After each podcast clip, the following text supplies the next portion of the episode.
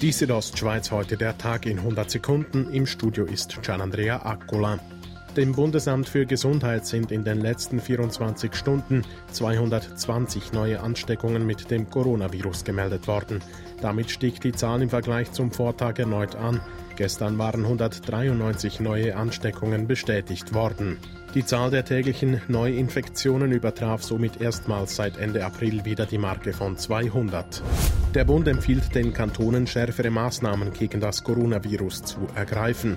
Der Direktor des Bundesamtes für Gesundheit, Pascal Strubler, sagte heute in Bern, Die Pandemie ist nicht vorbei, weder in der Schweiz noch in anderen Ländern. Es ist nun dringlich, dass wir die Fallzahlen senken können. In Geschäften und öffentlichen Räumen soll konkret eine Maske getragen werden müssen und Kontakte sollen konsequent rückverfolgt werden. Wegen der hohen Temperaturen und der Trockenheit ist in den kommenden Tagen im Umgang mit Feuer Vorsicht geboten. Ein absolutes Feuerverbot gilt bereits in den Kantonen Aargau, Tessin, Basel-Stadt und Basel-Landschaft.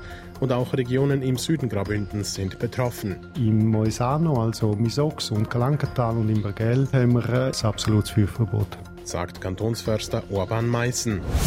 Die diesjährige Ausgabe des Prättigauer Alpspektakels ist abgesagt. Die Corona-Vorgaben von Bund und Kanton können nicht eingehalten werden. Es sei nicht möglich, die Tausenden von Besuchern in Gruppen einzuteilen. Die können wir einfach nicht kanalisieren, dass wir hier Gruppen von 300 Leuten machen können und dass sich die nicht durchmischen. Sagt der OK-Präsident des Prättigauer Alpspektakels Hans Jegen. Die Südostschweiz heute der Tag in 100 Sekunden, auch als Podcast erhältlich.